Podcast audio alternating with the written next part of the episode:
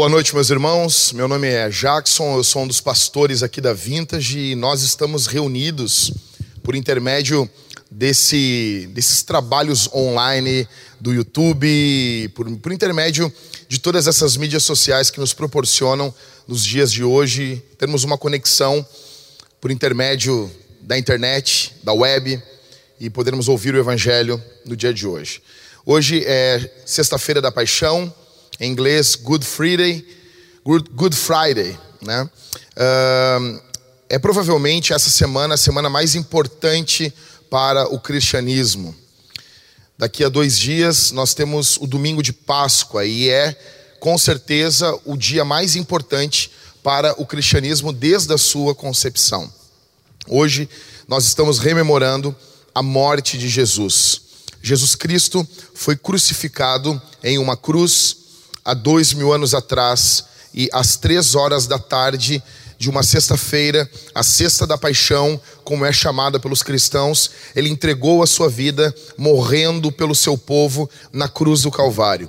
E hoje nós vamos meditar sobre isso, o que que isso tem a ver conosco, para isso eu peço que você, antes de abrir a sua Bíblia, você pegue esse link, compartilha com o maior número de pessoas, entra no teu WhatsApp, entra no teu Facebook, entra no teu Instagram e compartilha ele. Compartilha no teu Twitter, com o maior número de pessoas que você puder. Tá bom? Eu peço que você pegue uma Bíblia old school, uma Bíblia antiga, uma Bíblia física, tá? Para você poder não ficar se distraindo com mensagens no teu smartphone. Pegue uma Bíblia assim como essa. Eu farei leitura da palavra do Senhor na versão Nova Almeida atualizada. Tá bom? Para isso eu peço que você vá comigo para o Evangelho de João, capítulo de número 3. Capítulo de número 3 e verso de número 16. Provavelmente um dos textos mais conhecidos da Bíblia, um dos textos mais conhecidos do Evangelho. João, capítulo de número 3 e o verso 16. Eu quero falar para vocês hoje, você que está vivendo em uma quarentena assim como eu, eu quero falar para você sobre as bênçãos da cruz de Cristo. Quais são as bênçãos que vêm até nós por intermédio da cruz de Cristo? João 3,16 diz a palavra do Senhor: Porque Deus amou o mundo de tal maneira que deu o seu Filho unigênito, para que todo o que nele crê não pereça, mas tenha a vida eterna. Eu peço a tua graça, Senhor, para ministrar o teu evangelho, para pregar a tua palavra, no nome de Jesus. Amém. Um teólogo muito conhecido chamado Bavinck, ele dizia que o pecado é culpa, o pecado é corrupção, o pecado é miséria. O pecado é culpa, corrupção, miséria. Foi rompida, nós temos que entender que quando Deus faz o mundo, Deus faz o homem, Deus fez tudo de forma perfeita. A Bíblia diz que Deus viu que tudo era bom. Deus fez o mundo, Deus fez o mar, Deus fez a terra, o universo. A Bíblia diz em Hebreus que pela palavra do seu poder foi feito o cosmos. A Bíblia diz que pela fé entendemos que o mundo, os mundos foram feitos pela palavra do Senhor. Deus fez o mundo perfeito. Deus fez o mundo de forma perfeita, não havia pecado, não havia maldade, não havia dor, não havia morte. E Deus colocou Adão para ser seu representante, o nosso pai, o nosso representante, que representava toda a raça e representava o Criador para toda a criação. Adão estava no jardim do Éden e Deus deu um presente para Adão, uma esposa chamada Eva.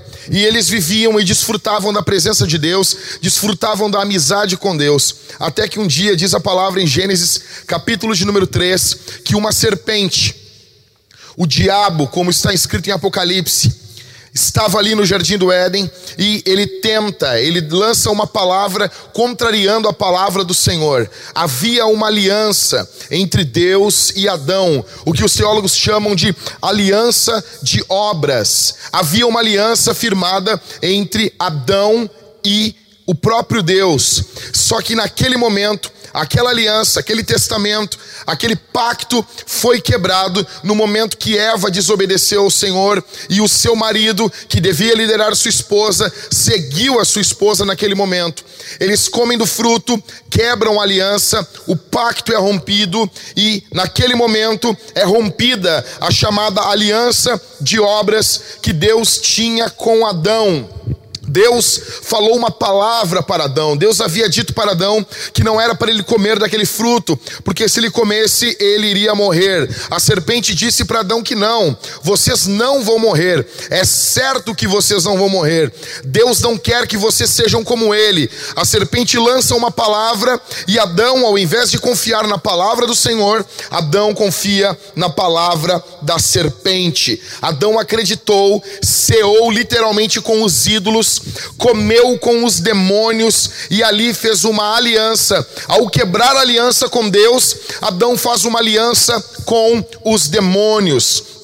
Com a rebelião de Adão, nós passamos a merecer, em primeiro lugar, a morte como castigo pelo pecado. Em segundo lugar, a ira de Deus contra o pecado. Em terceiro lugar, a separação de Deus por causa do nosso pecado. Em quarto lugar, a escravidão ao pecado e ao reino de Satanás. Escute, pelo pecado de Adão, pela rebelião de Adão, nós passamos a merecer a morte, a ira, a separação, o distanciamento de Deus e passamos a merecer também a escravidão ao pecado e ao reino de Satanás. A partir de então, pela falha, pelo pecado do nosso representante, nós passamos a ser cativos do diabo, cativos dos demônios. O pecado nos aprisionava, nós estávamos presos pelas garras do pecado, nós estávamos presos pelas garras da maldade, nós estávamos presos pelas hostes infernais da maldade,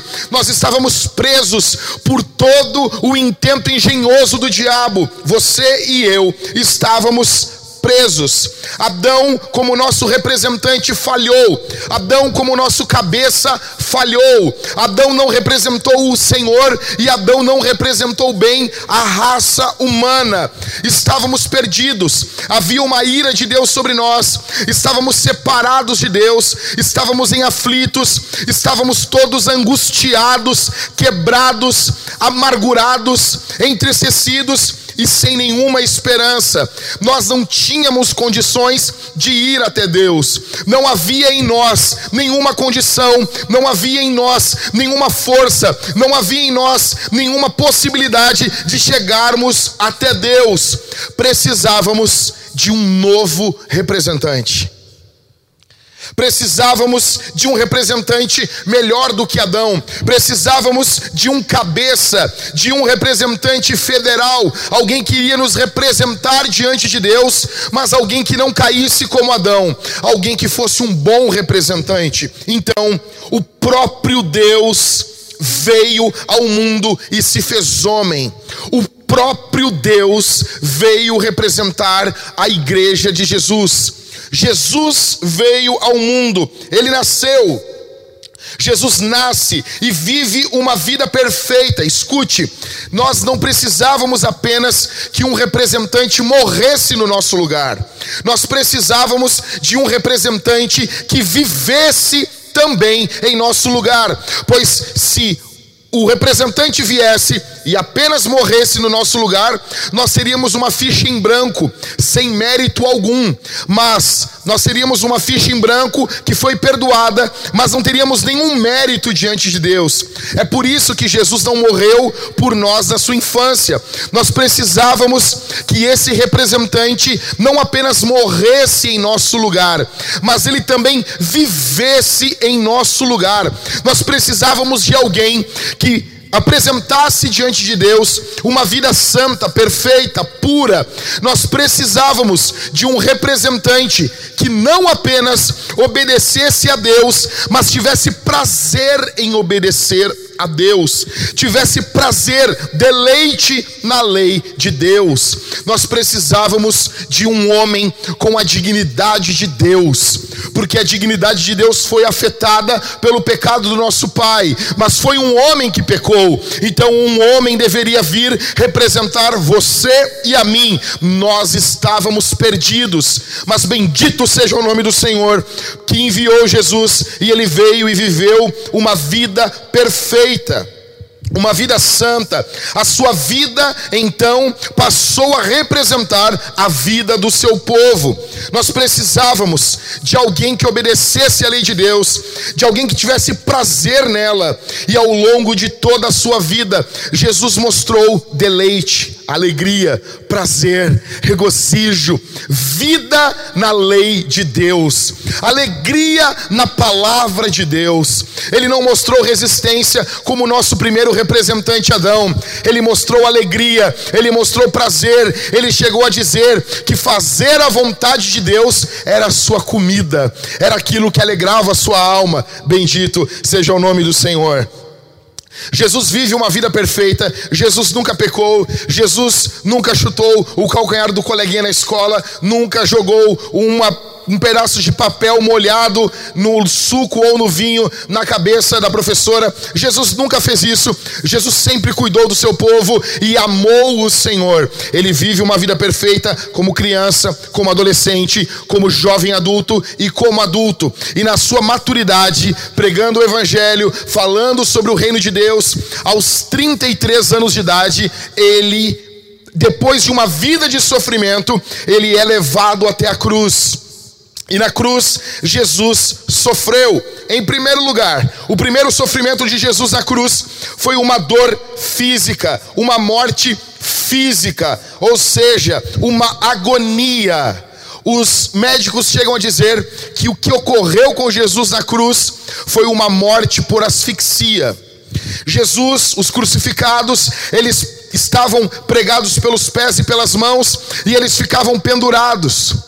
Mas para respirar, as costelas pressionavam o pulmão para que eles conseguissem respirar. Eles faziam força sobre as, os machucados, as cicatrizes, os, as, os ferimentos da cruz do Calvário. E eles faziam força e eles levantavam. Então a pressão na caixa torácica diminuía e o crucificado conseguia respirar. Mas veja bem, lá no alto do verão, perdendo calor, perdendo sangue, perdendo forças. Chega um momento que o crucificado, ele não tem mais forças para se levantar. Então, ele fica com o corpo pendurado, e ao ficar com o corpo pendurado, o seu pulmão é apertado pela caixa torácica, provavelmente. Jesus morreu asfixiado, e isso envolve agonia. Em primeiro lugar, o primeiro sofrimento da cruz é um sofrimento físico. A morte de Jesus imprimiu a morte imprimiu em Jesus uma dor física, e você e eu nos lembramos muito bem do filme A Paixão de Cristo de Mel Gibson. Jesus sofreu, apanhou. Mel Gibson fala que ele, nas suas pesquisas, ele não colocou nem 1% do que o próprio Jesus sofreu pelo seu povo. Então, em primeiro lugar, na cruz, Jesus sofreu uma dor física. A segunda dor da cruz do Calvário foi a dor de carregar o pecado. Preste atenção. A segunda dor foi a dor de carregar o pecado. Quanto mais nós crescemos em santidade, escute, quanto mais você cresce em santidade, mais o pecado é nojento para você. Quanto mais você conhece a Deus, quanto mais você, a sua vida de santidade vai crescendo, mais o pecado se torna algo terrível para você. Agora imagine Jesus sendo Deus. Ele é santo ele é puro, ele é perfeito. Não há maldade nos seus olhos, não há maldade nas suas palavras, não há maldade na sua mente, não há maldade em suas mãos, seus pés. Ele é todo santo, perfeito, uma santidade nunca atingível por nós. E ali agora sobre Jesus está todo o pecado derramado sobre ele. Aquilo que ele mais odiava, aquilo que ele mais tinha nojo, está derramado sobre ele.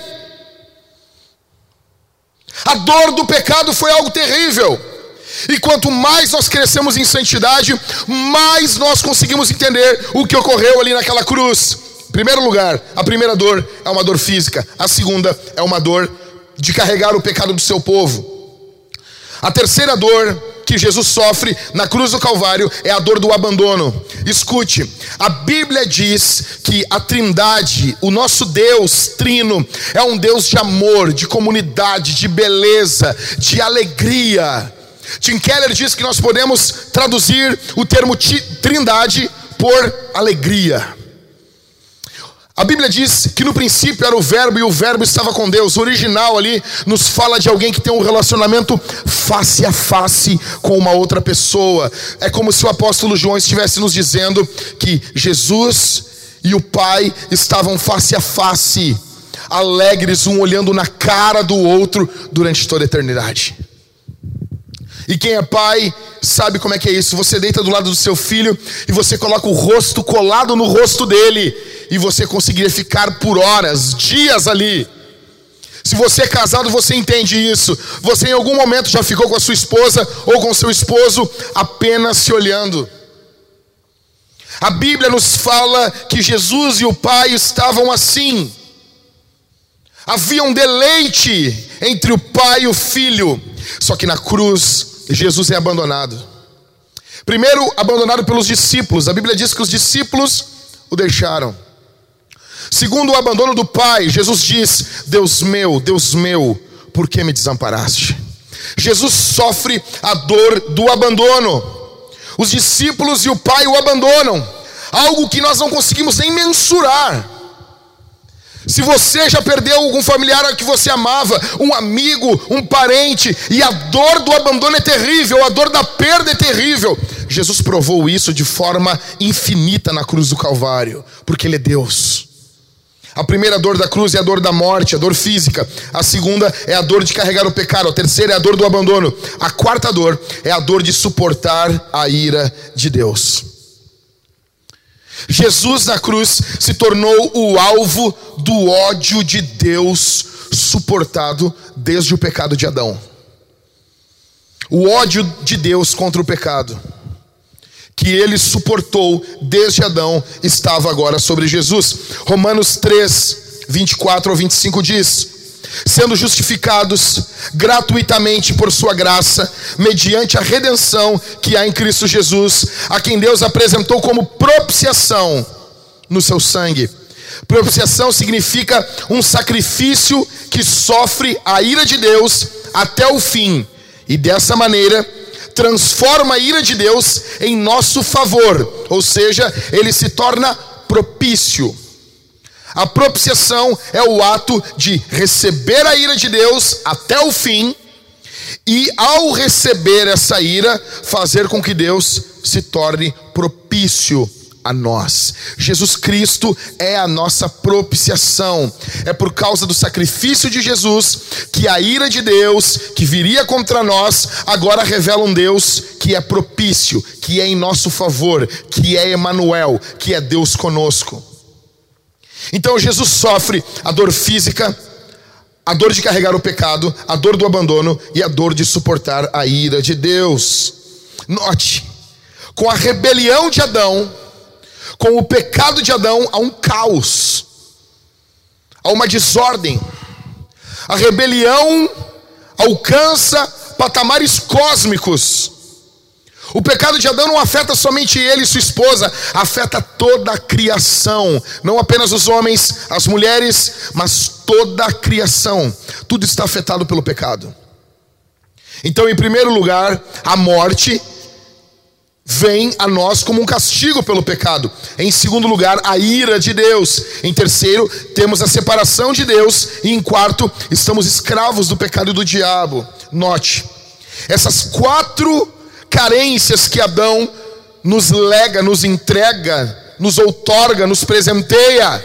Essas quatro características, esses quatro, essas, essas quatro maldições que ele nos entrega, Jesus paga isso com a sua morte na cruz.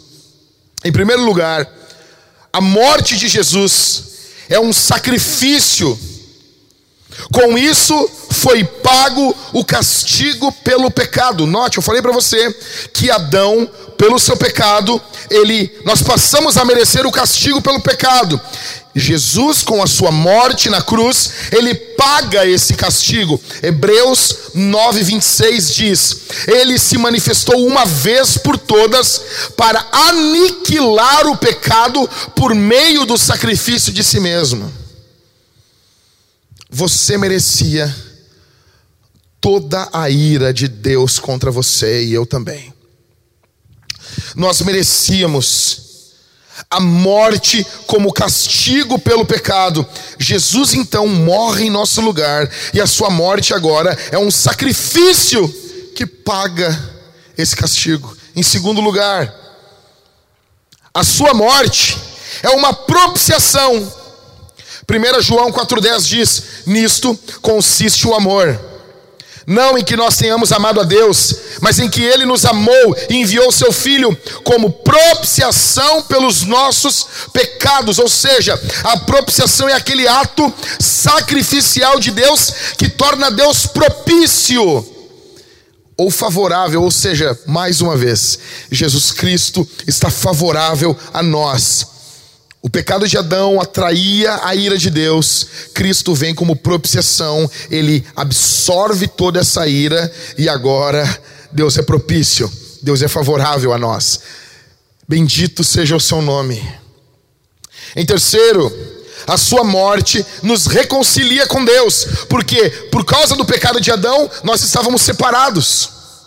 Agora a morte de Jesus nos reconcilia. 2 Coríntios 5, 18 ao 19 diz: Ora, tudo isso provém de Deus, que nos reconciliou consigo mesmo, por meio de Cristo, e nos deu o ministério da reconciliação a saber que Deus estava em Cristo reconciliando consigo o mundo, não levando em conta os pecados dos seres humanos e nos confiando a palavra da reconciliação. A coisa mais poderosa do mundo não é, não é as notícias que a mídia está dando para você. A coisa mais poderosa do mundo não é o que os pregadores da prosperidade estão falando. A coisa mais poderosa do mundo não é o que a política, o que os governos desse mundo que estão com seus dias contados estão falando. A coisa mais poderosa do mundo não são o que as, o que as escolas econômicas estão bradando a alta voz na internet. A coisa mais poderosa do mundo é que Jesus Cristo nos reconciliou com Deus. Estávamos distantes, estávamos afastados, estávamos perdidos, mas Jesus Cristo estendeu a sua mão na cruz do Calvário e nos reconciliou consigo. Bendito seja o seu nome. Bendito seja o seu nome. A sua morte nos reconcilia com Deus. Em quarto, a sua morte é a nossa redenção. Adão, ao pecar, nos entregou de mãos beijadas ao pecado e ao diabo. A Bíblia diz que nós éramos escravos do diabo. Você que está ouvindo isso, talvez os demônios atormentam você, talvez os demônios jogam maus pensamentos na sua mente, talvez você é atormentado com barulhos na sua casa, talvez você não consiga dormir, talvez você não tenha quem recorrer, talvez você procurou todas as religiões, talvez você procurou todas as ajudas, talvez você procurou a todas as pessoas que podiam ter alguma atividade no mundo sobrenatural e você não conseguiu ajuda nenhuma. Você é escravo dos demônios, você é escravo de Satanás, você é escravo da maldade do pecado. Mas eu tenho uma boa notícia para você nessa sexta-feira: a morte de Jesus Cristo, a sua morte é a nossa redenção, é o nosso resgate. Bendito seja o seu nome. Marcos 10 verso 45 diz: Pois o próprio Filho do Homem não veio para ser servido, mas para servir e dar a sua vida em resgate de muitos.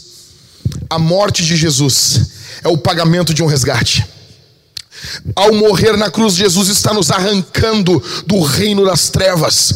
Ao morrer na cruz, Jesus está nos resgatando das mãos do diabo. Ao morrer na cruz, Jesus Cristo está pisando na cabeça de Satanás. Diz a Escritura em Colossenses capítulo 1, verso 13 e 14: Ele nos libertou do poder das trevas e nos transportou para o reino do seu Filho amado, em quem temos a redenção, ou seja, o resgate, a remissão dos pecados.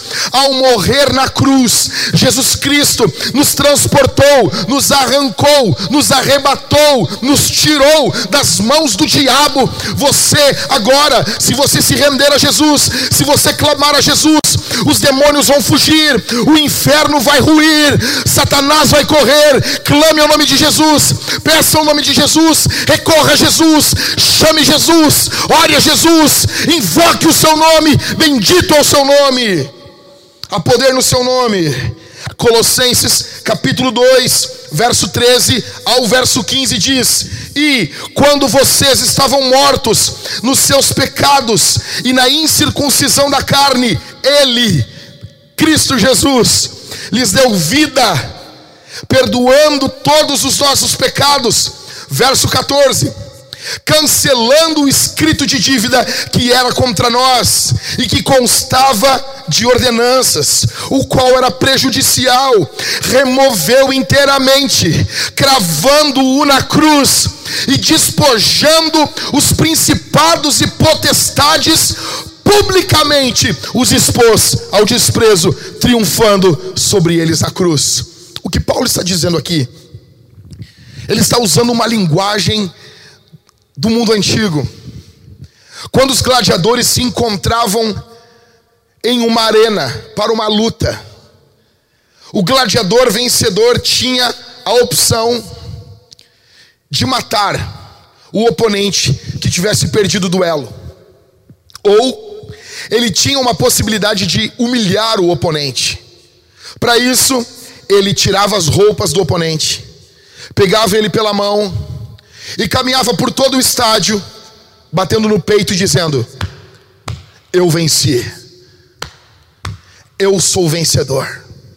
O que Paulo está nos dizendo é que ao morrer na cruz do Calvário, Jesus despojou os demônios. Olha o que diz Colossenses cravando-o na cruz, verso 15, e despojando os principados e as potestades, publicamente os expôs ao desprezo, triunfando sobre eles na cruz. Cristo triunfa, o Cristo Victor, o Cristo que vence, o Cristo que está em uma batalha contra o diabo e o humilha, o triunfa, vence e está sobre ele. O que Paulo está dizendo é que Jesus está deu a mão para o diabo, para os demônios, tirou as suas roupas, despojou eles e caminhou por todo o universo, anunciando a anjos, anunciando a potestades: Eu triunfei, eu venci, eu sou vencedor. A morte de Jesus Cristo na cruz do Calvário é a nossa redenção, é o nosso resgate. Eu não sei o que você já se, já se envolveu, eu não sei se você já se envolveu com ocultismo, se você se envolveu com religiões que não permitem permite que você saia delas. Você está preso, você tem medo, e esses demônios têm colocado medo na tua mente. Você tem medo até de levantar de madrugada para ir tomar água na sua cozinha. Mas eu quero dizer para você que se hoje Jesus Cristo estiver reinando sobre a tua vida, haverá autoridade em você. Você terá sido resgatado do império das trevas e você vai ter autoridade para triunfar sobre demônios, para triunfar sobre o império das trevas, porque porque Jesus Cristo conquistou isso na cruz do Calvário. Bendito seja o seu nome. Tudo isso, tudo isso que Cristo fez, tudo isso que Ele realiza, realiza na cruz, por isso nós temos bênçãos. A primeira bênção é a bênção zero. Por que a bênção zero? Porque ela ocorre antes de nós sermos perdoados. Ela, ela ocorre antes da nossa conversão. A primeira bênção é a bênção da regeneração. Essa é a bênção zero. Ou seja, quando Adão pecou, quando Adão peca, há uma mudança na nossa natureza. É como se uma chave tivesse virado. E agora a nossa, a nossa natureza é outra. E agora nós passamos a odiar a Deus. E agora nós passamos a ter uma natureza que milita, que luta, que batalha contra Deus. Mas o Espírito Santo vem até nós. E ao ouvirmos o Evangelho, ao ouvirmos o chamado de Deus, ao ouvirmos o chamado geral, o chamado do Evangelho, esse mesmo que você está ouvindo agora, o Espírito Santo gera fé no coração das pessoas, ele regenera, ele muda. A cruz proporciona isso, uma mudança na natureza. Há uma transformação. Calvino dizia que é uma mudança de afetos. Agora novos afetos brotam. Uma mudança. Aquela natureza que foi corrompida por Adão, agora é feita nova. É colocada uma centelha da natureza divina ali dentro. Benção zero, a benção da regeneração. A, primeira benção, depois da benção zero, é a benção da conversão. Ou seja, essa regeneração, ela desemboca em conversão. É literalmente alguém que era cego. Como diz a canção Amazing Grace. Eu era cego e agora vejo. Eu não via, mas agora eu vejo. Essa bênção é: o pecador era cego, agora a regeneração é tirar a venda dos seus olhos. As escamas dos seus olhos, como diz 2 Coríntios capítulo 4, caem. E o pecador agora passa a contemplar a beleza de Cristo. E essa beleza de Cristo é irresistível. Porque nós somos nós somos feitos, a nossa natureza foi feita para buscar beleza mas com as vendas nos olhos nós não víamos a beleza de Cristo. Então o Espírito Santo, mediante o poder da cruz, ele tira de nós as nossas vendas. E agora nós vemos, e ao ver, nós somos convertidos. Nós vamos até Deus. É o pecador que vai, é óbvio. Ele vai no poder do Espírito. É ele que vai, é óbvio. É impossível ele não ir. Porque ele foi regenerado. Porque foi dado novos afetos para ele como dizia C.S. Lewis, se eu tenho desejos dos quais nada nessa terra pode me satisfazer, só há uma resposta: eu fui feito para um outro mundo. Então agora existe a conversão. Ele sai dos afetos e avança para a questão prática. A cruz proporciona a conversão dos pecadores a Deus. Por isso eu digo para você onde você está: se converta ao Senhor nesse momento. Convertei os vossos caminhos. É a mensagem do Evangelho. Abandone o pecado e creia no Evangelho, creia em Jesus, onde você está. Há poder no sangue de Jesus para perdoar você, para limpar o teu pecado. Talvez o teu pecado seja terrível, talvez o teu pecado é nojento, você tem vergonha sequer de mencionar. Talvez todas as vezes que você acorda é como se o teu pecado tivesse sido um pesadelo. Eu quero dizer para você: o sangue de Jesus é mais poderoso do que o teu pecado, há mais poder em Cristo para levantar do que em Adão para derrubar. Bendito seja o nome do Senhor. Conversão. Benção 2, o perdão. Tudo o que você fez, tudo o que você pensou, tudo que você sonhou, tudo que desagradou a Deus e o próximo, tudo que ofendeu, tudo que trouxe discórdia, maldade, Deus perdoa você. Há perdão em Deus há perdão em Cristo, a graça, a misericórdia. Note bem, Jesus Cristo está morrendo na cruz do Calvário. Ele está morrendo no meio de dois ladrões. Dois homens que viveram a vida de forma ímpia. E sabiam que mereciam a morte de cruz. Eles não, eles não estão protestando contra aquela morte. Eles dizem: "Nós merecemos isso". Só que um ladrão olha para o lado e ele olha e ele vê que ali, na cruz do meio, oh aleluia, bendito seja o nome do Senhor, está alguém que é muito mais do que um simples carpinteiro, está alguém que é muito mais do que um simples profeta de Nazaré, ali está o Criador do mundo. Ele olha e diz: Ah, Senhor, lembra-te de mim quando entrares no teu reino. Por que, que ele diz isso? Porque pelo Espírito há uma mudança no seu coração e ele olha com os olhos espirituais. E ali no meio, na cruz do meio, está um rei. Por isso que ele fala do reino dele. Jesus olha para ele e diz: Hoje mesmo não é amanhã, não é depois de amanhã, não é daqui a um mês, não é daqui a um ano. Ele diz: hoje mesmo estarás comigo no paraíso.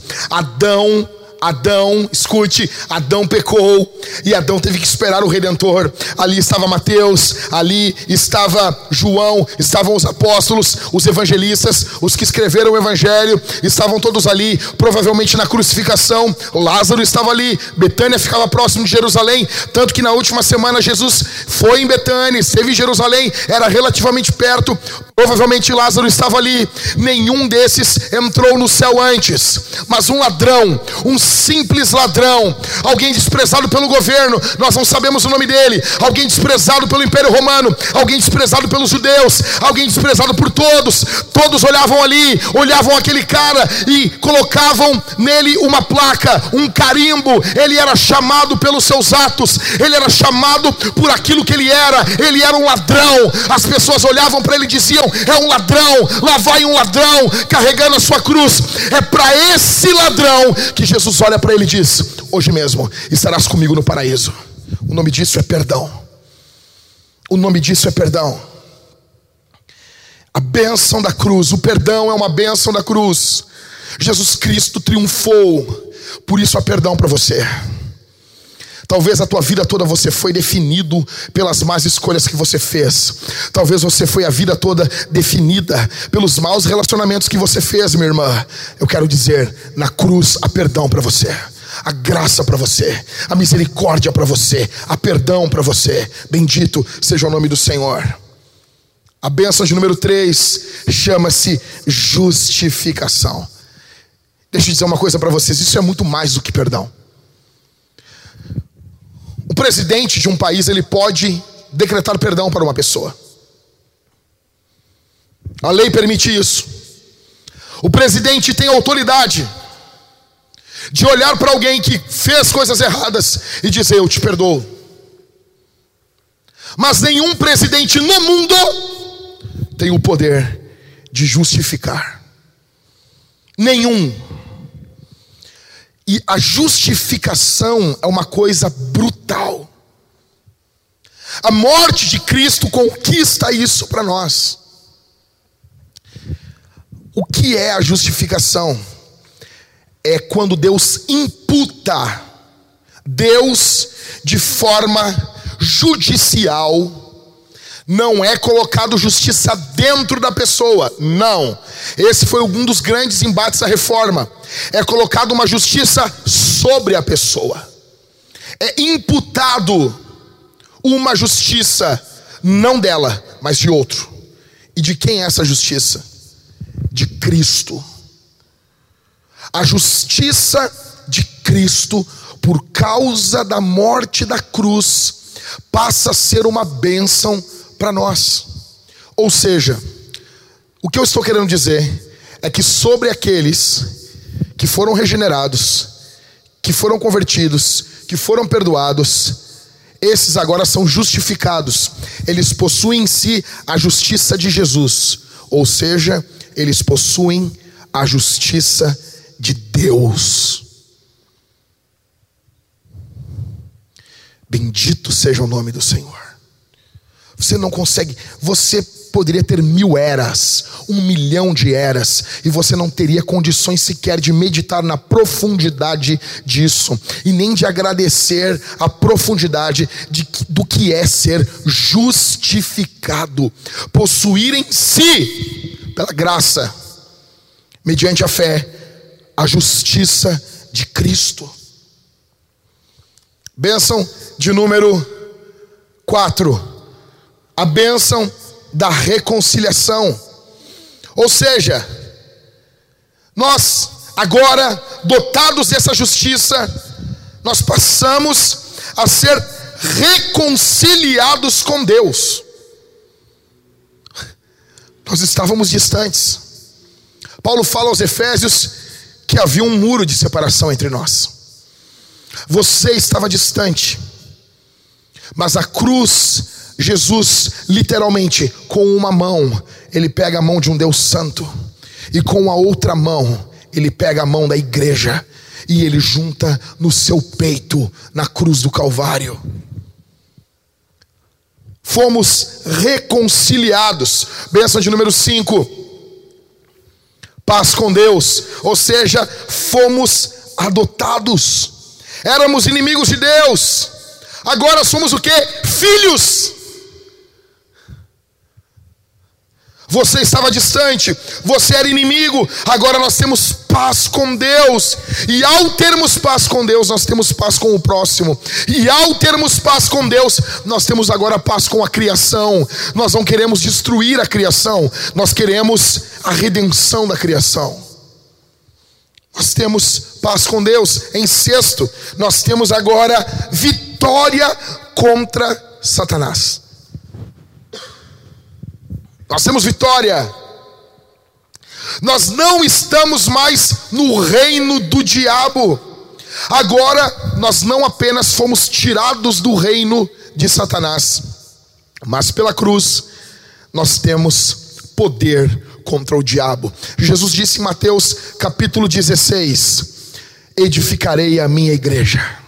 Aleluia. E as portas do inferno não prevalecerão contra ela. A imagem que Jesus está nos mostrando aqui é uma igreja que avança e saqueia o inferno. Apocalipse capítulo 12 nos fala que agora nós temos poder contra o diabo por causa do sangue de Jesus por causa do sangue de Jesus. Escute, nós temos vitória contra Satanás.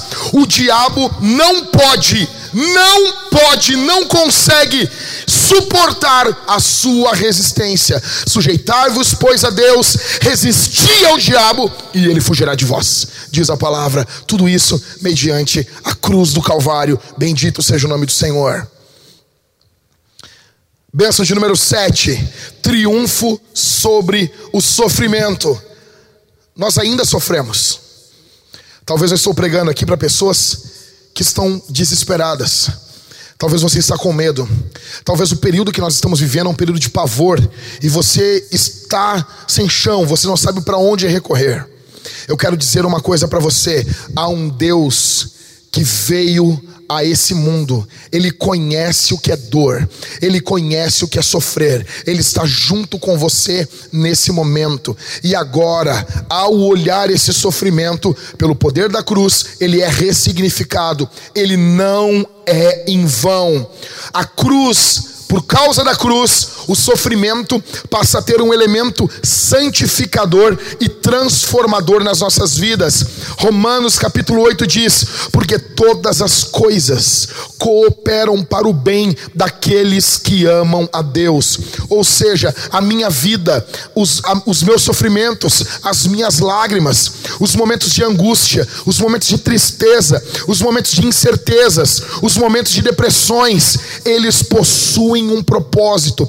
Deus não está desperdiçando, Deus não está jogando dados com a tua vida, Deus não está jogando dados com a tua história, Deus não está considerando a tua vida como apenas uma vida qualquer, não. A tua vida é preciosa aos olhos de Deus. O apóstolo Pedro diz que nós não fomos comprados com prata, com ouro ou com coisas corruptíveis, mas nós fomos comprados pelo precioso sangue de Jesus. Em nós não tínhamos valor, mas Jesus Cristo Cristo na cruz do Calvário valorizou você, Ele colocou o peso, você vale o sangue de Deus. Jesus Cristo olha você, Jesus Cristo fortalece você no meio do sofrimento e ao ouvir a palavra do Senhor, se você confiar, se você colocar sua fé no que está sendo pregado, o Espírito Santo vai empoderar, vai encher você e você vai ter noção do propósito que o sofrimento agora tem em sua vida e você vai viver de triunfo triunfo e você vai passar por essa fase em nome de Jesus. Bendito seja o nome do Senhor. Agora o sofrimento não é desperdiçado. E em último, a benção 8, a posse da salvação. Ou seja, eu sou preservado eu persevero e eu sou glorificado. Nota isso. Em Romanos capítulo 8, o apóstolo Paulo fala que aos que ele aos que ele predestinou, a esses também chamou, aos que chamou, a esses também justificou, e aos que justificou, a esses também glorificou. O termo está no passado. A glorificação é o último processo da nossa salvação sendo concluído. A morte para o cristão não é juízo de Deus. A morte para o cristão é o último processo da sua salvação. Por causa da cruz, você é preservado. Por causa da cruz, você persevera. Se Jesus salvou você, se algum dia Jesus encontrou você, talvez em uma esquina da vida, talvez eu não, eu não conheça a tua história, mas Jesus Cristo encontrou você. Jesus Cristo salvou você. Se Ele fez isso na tua vida, você vai perseverar. Há um poder eterno em você, e esse poder é a própria pessoa do Espírito Santo, que é Deus. Deus vive dentro de você, porque Cristo morre na cruz, e todos esses méritos que eu estou falando aqui, é aplicado em nossa vida pelo poder do Espírito Santo. E o Espírito Santo que vive em nós, ele aplica, ele aponta para Jesus, ele aplica, ele coloca em nós os méritos da cruz de Cristo. Escute, talvez as pessoas não entendem por que, que o cristianismo fala tanto em sangue. A nossa religião, em algum momento, ela parece uma religião macabra. Porque nós nos reunimos e cantamos com um sorriso no rosto que o inocente morreu. Nós cantamos junto com os nossos filhos sobre sangue. Nós nos reunimos e nossas crianças, desde pequena, estão cantando sobre a morte de Jesus. O apóstolo Paulo disse que a mensagem dele era Cristo e esse crucificado. Esse é o poder do Evangelho. As pessoas, alguns filósofos, historiadores, elas olham para Jesus e elas veem apenas um carpinteiro. Elas veem apenas alguém. Nós vemos Deus. Aquele carpinteiro ali é Deus. Ele sustenta todas as coisas. Nós estamos dizendo há dois mil anos que aquele carpinteiro vai voltar e ele vai julgar o mundo. Nós estamos dizendo há dois mil anos que todo o poder está nas mãos daquele carpinteiro. Nós estamos dizendo há dois mil anos que aquele carpinteiro morto nu em uma cruz é o Deus que criou todas as coisas e sustenta todas as coisas pela palavra do seu poder. Nós estamos dizendo há dois mil anos que aquele carpinteiro desprezado, chamado de filho de José, filho de Maria, que veio de Nazaré, de uma cidade caipira de Israel, nós estamos dizendo que ele é o Senhor do universo, é o Senhor de todas as eras. Nós estamos dizendo que diante daquele carpinteiro, anjos e demônios se curvam. Nós estamos dizendo que nas mãos daquele carpinteiro está todo o universo e a história toda diante dos seus olhos. Nós estamos dizendo que aquele carpinteiro, ao morrer em uma cruz, abriu o caminho da salvação para o seu povo. Hoje há poder para você ser salvo. Hoje há um caminho sendo aberto para você. Hoje Jesus Cristo chama você. Se arrependa do seu pecado, confesse seu pecado, abandone sua vida dupla, se arrependa, volte atrás, confesse o que você fez, abandone a perdão para você. Talvez os próximos dias podem ser difíceis, mas vai haver graça superabundante, porque aonde abundou o pecado, superabundou a graça. Vai haver graça, vai haver perdão, vai haver reconciliação, vai haver justificação, mas você precisa se converter dos seus maus caminhos ao Senhor Jesus. Esse carpinteiro está vindo e ele vai julgar o mundo. Esse carpinteiro está vindo e ele vai julgar o cosmos. Esse carpinteiro está está vindo e todas as coisas irão convergir para Ele. É tudo sobre Jesus. Bendito é o seu nome, é tudo sobre Jesus. Céus e terra louvam o seu nome, o inferno se curva, a igreja o reverencia e os céus o louvam. Bendito seja o nome de Jesus. Bendito seja o nome de Jesus. Bendito seja o nome de Jesus. Essa sexta-feira, nós rememoramos Jesus, nós amamos Jesus, e nós cremos que Jesus é a saída para o Brasil, para o mundo.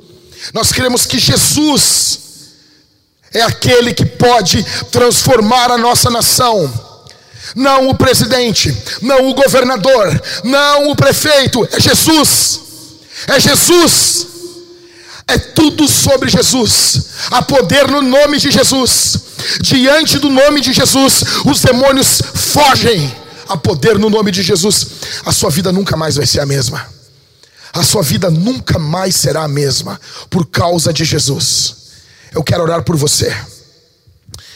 E depois você, na sua casa, você vai cantar a Jesus. Você vai pegar o pão, o vinho, ou o suco de uva e você vai cear conosco. Se você congrega em alguma igreja, se você está em comunhão com a igreja, se você está em comunhão com a igreja, você é convidado a cear conosco. Deixa eu dizer uma coisa aqui. A Bíblia diz que nós impomos as mãos sobre os presbíteros e ordenamos eles. Todos os homens da vintage são ordenados e nós impomos as mãos sobre vocês. Você está ordenado ao pastorado. Ao ser um homem na vintage, você se torna um pastor dentro da sua casa e você vai ministrar a ceia do Senhor com a sua família. Bendito seja o nome do Senhor. Eu quero orar por você. Logo, logo após a oração, eu vou falar como que você vai continuar o culto dentro da sua casa. Feche os seus olhos. Eu peço que você abrace seus filhos, você homem, impõe as mãos sobre sua esposa. Nesse momento, vamos rememorar a morte de Jesus em oração. Pai, obrigado por nos enviar Jesus. Obrigado por olhar para nós e ver o nosso desespero. Obrigado por enviar Jesus Cristo para morrer na cruz em nosso lugar. Obrigado por enviar Jesus para viver uma vida que nós não tínhamos como viver. Senhor Jesus, eu te agradeço. Obrigado por vir, obrigado pela cruz, obrigado por ter vivido uma vida santa que eu não consegui viver. Uma vida perfeita que eu não tive como viver, não consegui. Eu nasci em pecado, mas o Senhor veio como um irmão mais velho e nos resgatou, resgatou o teu povo. Aquilo que o irmão mais velho da parábola não fez, o Senhor fez. Muito obrigado. Nós saímos, nós os perdemos, mas o Senhor foi atrás de nós e nos buscou, e nos achou, e nos amou, e nos resgatou, e o Senhor nos trouxe de volta para casa. Bendito seja o teu nome. Bendito seja o teu nome. Que essa mensagem alcance o maior número de pessoas. Senhor, ah, Senhor, eu não acredito no poder dos homens. Eu não acredito no poder do reino dos homens. Eu não acredito no poder que a Babilônia diz que tem. Eu não acredito no poder da política, Senhor. Eu não acredito em tudo isso que está ocorrendo no nosso país. Essas disputas, Todos os reinos do mundo estão com os dias contados, somente o teu reino não terá fim.